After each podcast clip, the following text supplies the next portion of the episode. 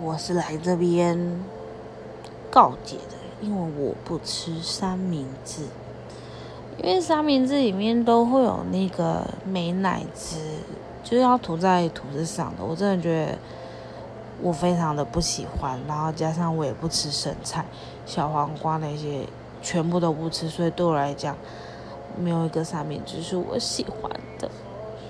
对我就是挑食，我就是挑食，还要进来讲什么三明治是王道？没有，对我来讲，三明治就本该不出，本来就不应该出现在早餐店里面。早餐店里面的王道是铁板面，还有蛋饼，知道吗？